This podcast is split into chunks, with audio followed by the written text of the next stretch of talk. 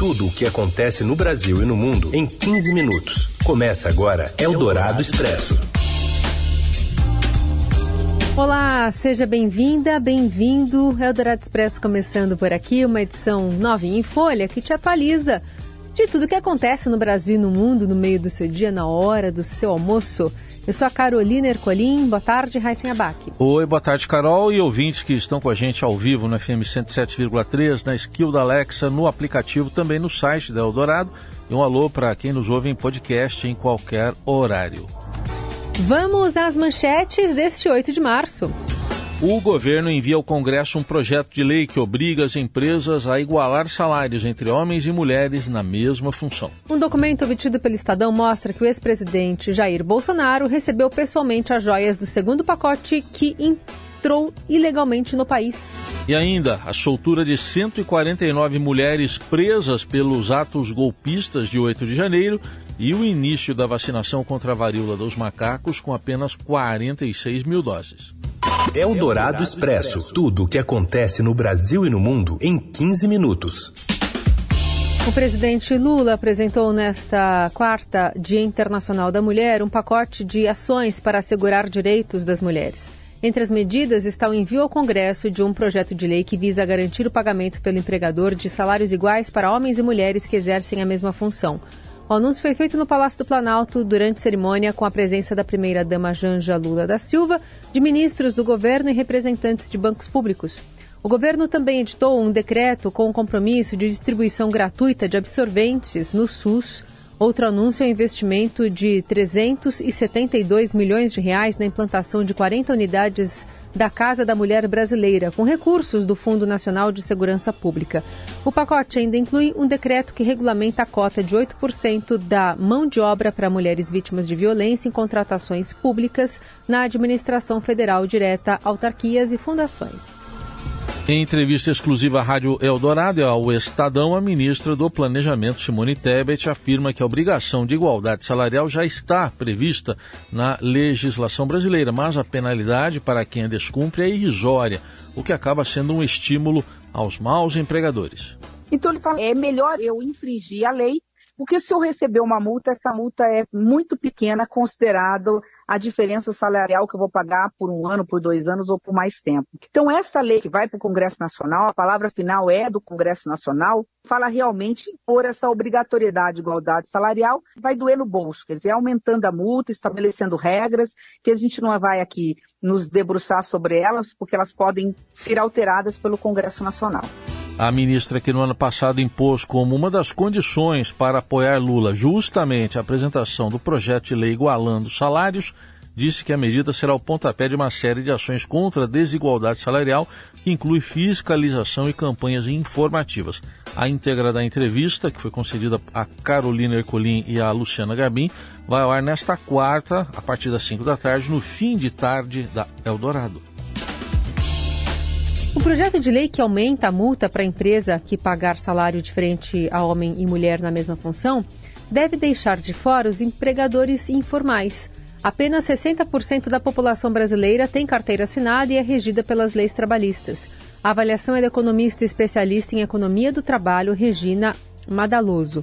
Em entrevista à Rádio Dourado, a pesquisadora da Sociedade de Economia da Família e do Gênero reforça que a punição veio tarde e os indivíduos econômicos se moldam para não pagar a punição a parte de punir a discriminação salarial parece bastante básico, parece uma discussão muito até superficial. Quando a gente impõe uma multa, os indivíduos econômicos eles acabam se modelando para não ter que pagar essa multa. Nesse sentido, a multa ela está vindo até tarde, porque não é tão difícil assim fiscalizar a diferença salarial principalmente quando a gente está falando do emprego formal. Eu não acredito que a primeira coisa seja, por exemplo, olhar os dados da RAIS e ir atrás e multar as empresas, mas sim abrir um canal de conversa. A diferença de remuneração entre homens e mulheres, que vinha em tendência de queda até 2020, voltou a subir no país e atingiu 22% no fim do ano passado, segundo o IBGE. Isso significa que uma brasileira recebe, em média, 78% do que ganha um homem. Ainda assim, acredita a entrevistada, a Regina Madalosso, que o pacote lançado neste 8 de março pelo governo federal deve ajudar a combater desigualdades e sugere exemplos de práticas adotadas por outros países nesse sentido. A gente tem uma alternativa super legal que foi feita na Inglaterra, que era empresas com mais de 50 funcionários precisavam divulgar a média de salários dos homens e a média de salário das mulheres. É claro que a medida não é boa porque mistura tudo. Então, se os homens têm cargos muito maiores do que os das mulheres, a média vai dar diferente e talvez você até esteja pagando igual para o mesmo cargo. Mas você chama atenção que tem uma disparidade. Se não é na remuneração, é na taxa de promoção. Então você tem pequenos incentivos que você não expõe as pessoas individualmente, mas você começa a sinalizar, olha, para a gente é importante saber quanto é que cada um está ganhando aqui para a gente conseguir trabalhar. E aí as mulheres não precisam se expor de atrás. Eldorado Expresso.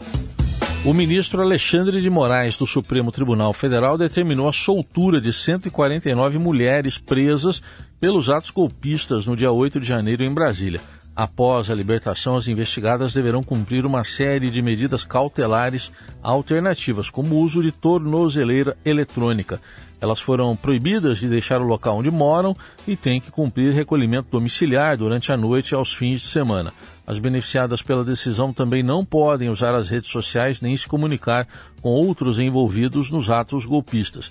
Elas tiveram seus passaportes cancelados e devem entregar os respectivos documentos à Justiça. Todas já foram denunciadas pela Procuradoria-Geral da República pelos crimes de incitação ao crime e associação criminosa, que somados podem, insultar, podem resultar em até três anos e meio de prisão. Moraes negou 61 pedidos de liberdade provisória para mulheres que foram denunciadas por crimes mais graves. O ministro entende que a prisão, nesses casos, é necessária para garantia da ordem pública e para não atrapalhar as investigações. O ministro decidiu ainda conceder liberdade a quatro denunciadas por crimes mais graves, mas que estão com comorbidades como câncer ou são responsáveis por crianças que necessitam de cuidados especiais. Eldorado Expresso. O ajudante de ordens e faz tudo do ex-presidente Bolsonaro, o tenente-coronel do Exército Mauro Cid, foi o primeiro a ser escalado para resgatar pessoalmente joias e relógios de diamantes que foram trazidos ilegalmente para o país. Um ofício obtido pelo Estadão revela que Cid escalou ele mesmo para a missão. O documento enviado à Receita informando que um auxiliar do presidente iria pegar as joias era assinado pelo Cid. O coronel era o oficial mais próximo de Bolsonaro e acompanhava o presidente o todo tempo.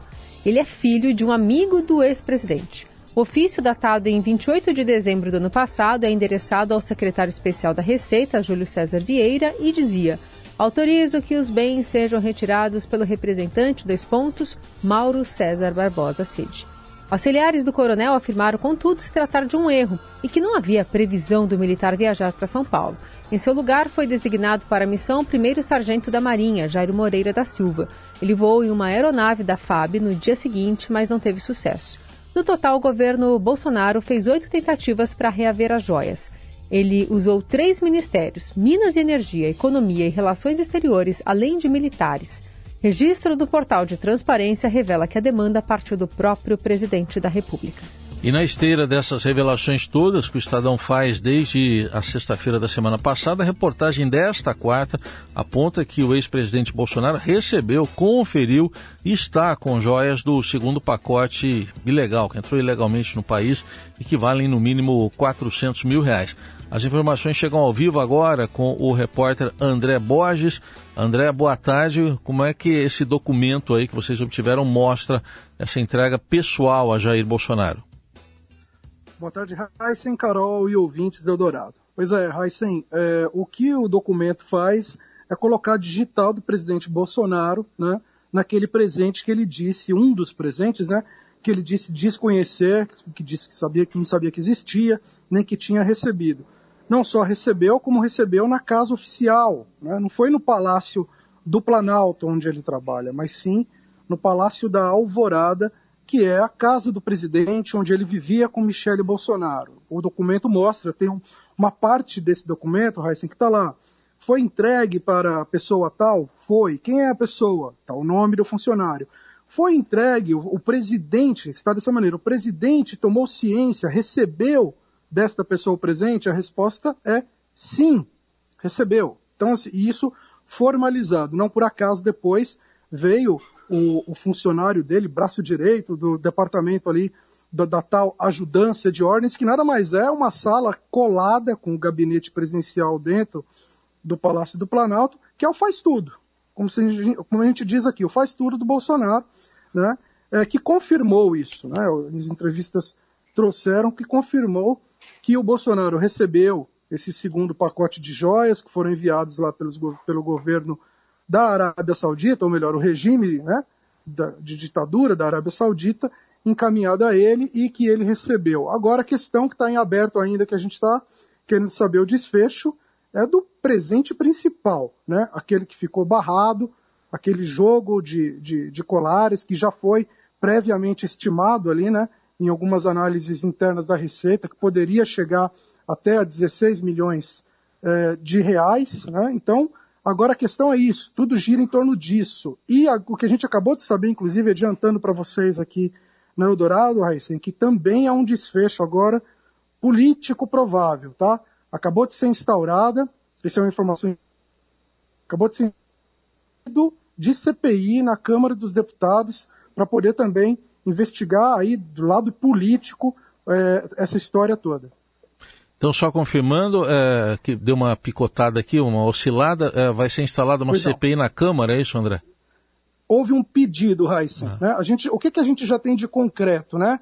Esse caso ele está em apuração, já instaurada pela é, investigação pela Polícia Federal, pelo Ministério Público Federal. Ontem também entrou, por causa de envolver o número de autoridades, de pessoas que envolvem, a Controladoria Geral da União, então já são três órgãos aqui que eu mencionei, e ainda a Comissão de Ética da Presidência da República. Então, são quatro instâncias, pelo menos, que estão cada uma na sua área, trabalhando na apuração para entender esse novelo todo. E o que a gente soube hoje é que há esse desdobramento também. Não foi instaurada ainda a, a, a, a CPI, mas foi apresentado um pedido por dois Sim. parlamentares que já apresentaram esse pedido de, de instauração da CPI. Para que ela ocorra, precisa de 171 assinaturas das 513, né, os 513 deputados que compõem ali, mas está lá, foi entregue, está oficializado, foi apresentado pelos deputados o Rogério Correia, que é do PT de Minas Gerais, e o Túlio Gadelha, que é do Rede de Pernambuco. Agora é aquele processo normal, se chegar a 171 vai ter CPI também, Raicem. Muito bem, tá aí. Últimas informações do André Borges, que junto com a Adriana Fernandes vem fazendo todo esse levantamento, essa apuração que o Estadão vem divulgando desde a última sexta-feira. Obrigado e bom trabalho. Obrigado, Raíssa Carol, e eu recomendo ficar de olho no portal do Estadão agora à tarde. Vai ter mais informações que a Adriana Fernandes e eu vamos trazer aí para o leitor do jornal. Você ouve Eldorado Expresso.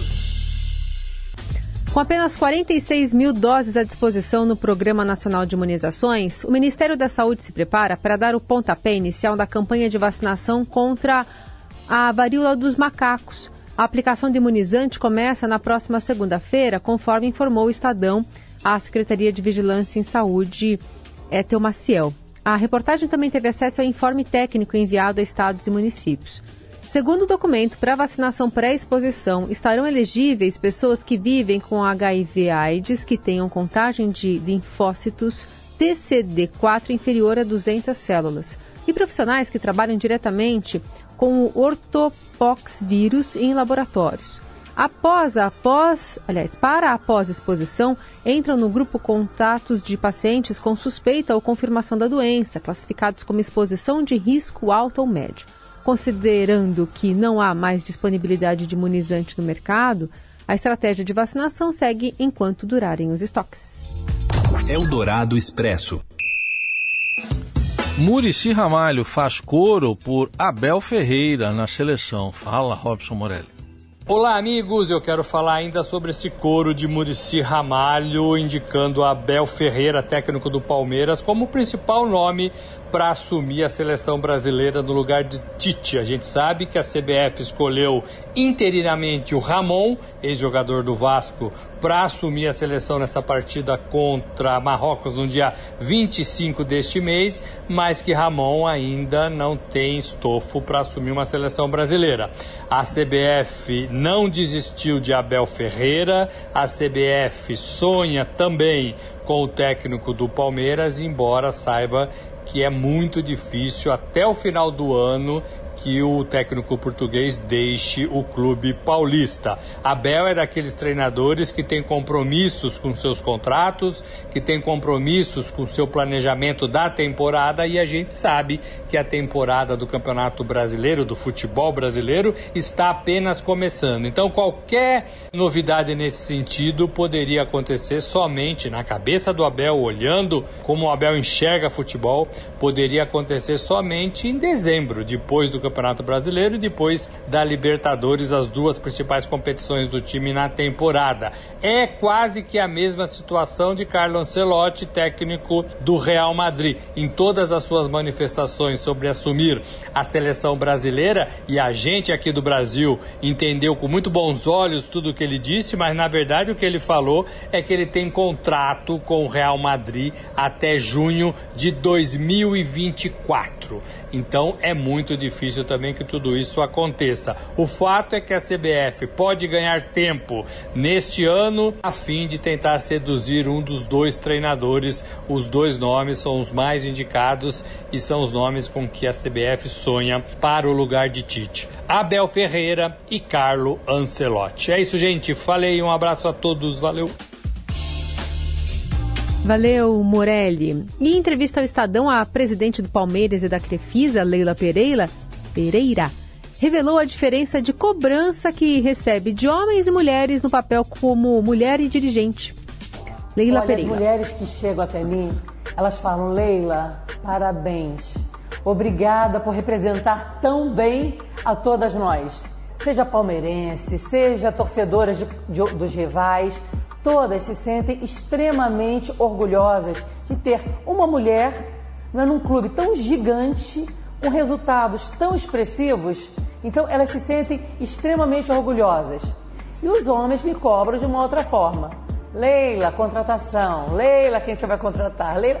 Porque hoje em dia também, aqui entre nós, está difícil criticar o Palmeiras, entende? Tanto em campo como administrativamente, nós estamos muito bem. A entrevista completa você lê no portal do Estadão e assiste no canal do YouTube do jornal. E um projeto de lei quer a inclusão plena de meia entrada para mulheres em estádios e abre um debate sobre a violência nas arenas. Rodrigo Sampaio traz as informações. A deputada federal Samia Bonfim, do PSOL, levou ao Congresso um projeto de lei que assegura às mulheres o direito de pagar meia entrada nos estádios para jogos de futebol. Em caso de aprovação, o PL valerá para todo o território nacional e o benefício será concedido em até 50% da carga total dos ingressos. No projeto levado ao Congresso, ela cita o Decreto-Lei número 3199, do ano de 1941, que por quatro décadas proibiu as mulheres de praticar a modalidade ela cita esse decreto-lei como determinante para a inibição da presença feminina nas arenas. Ela afirma ainda que essa política refletiu não apenas no assédio e na discriminação de gênero, mas também na falta de profissionalização, na oferta de baixos salários e nas condições precárias que afetam atletas e profissionais mulheres que trabalham com futebol. Conversando com a Sâmia, ela explicou que o projeto nasceu de encontros com a cofundadora do movimento Toda Poderosa Corintiana, Analu Tomé, para pensar propostas que estimulem a participação feminina no futebol. A parlamentar diz que o PL visa a inclusão plena das mulheres no universo futebolístico e pode também impactar positivamente na arrecadação dos clubes. O PL também levanta novamente o debate sobre a violência nas arenas, já que os estádios ainda possuem o estigma de serem lugares violentos. Para a Sâmia, uma sociedade pacífica passa justamente pelo convívio com a diversidade. Especialistas ouvidos pelo Estadão ressaltam que a lei por si só não torna os estádios mais convidativos, pedem o debate do PL com grupos interessados para também transformar as arenas em lugares seguros ao público feminino. Eldorado Expresso fica por aqui. A gente volta amanhã, sempre nesse horário, e você segue é, atualizado, bem informado nas plataformas digitais do Estadão ao longo do dia. Uma boa quarta, até amanhã. Você ouviu Eldorado Expresso tudo o que acontece no Brasil e no mundo em 15 minutos.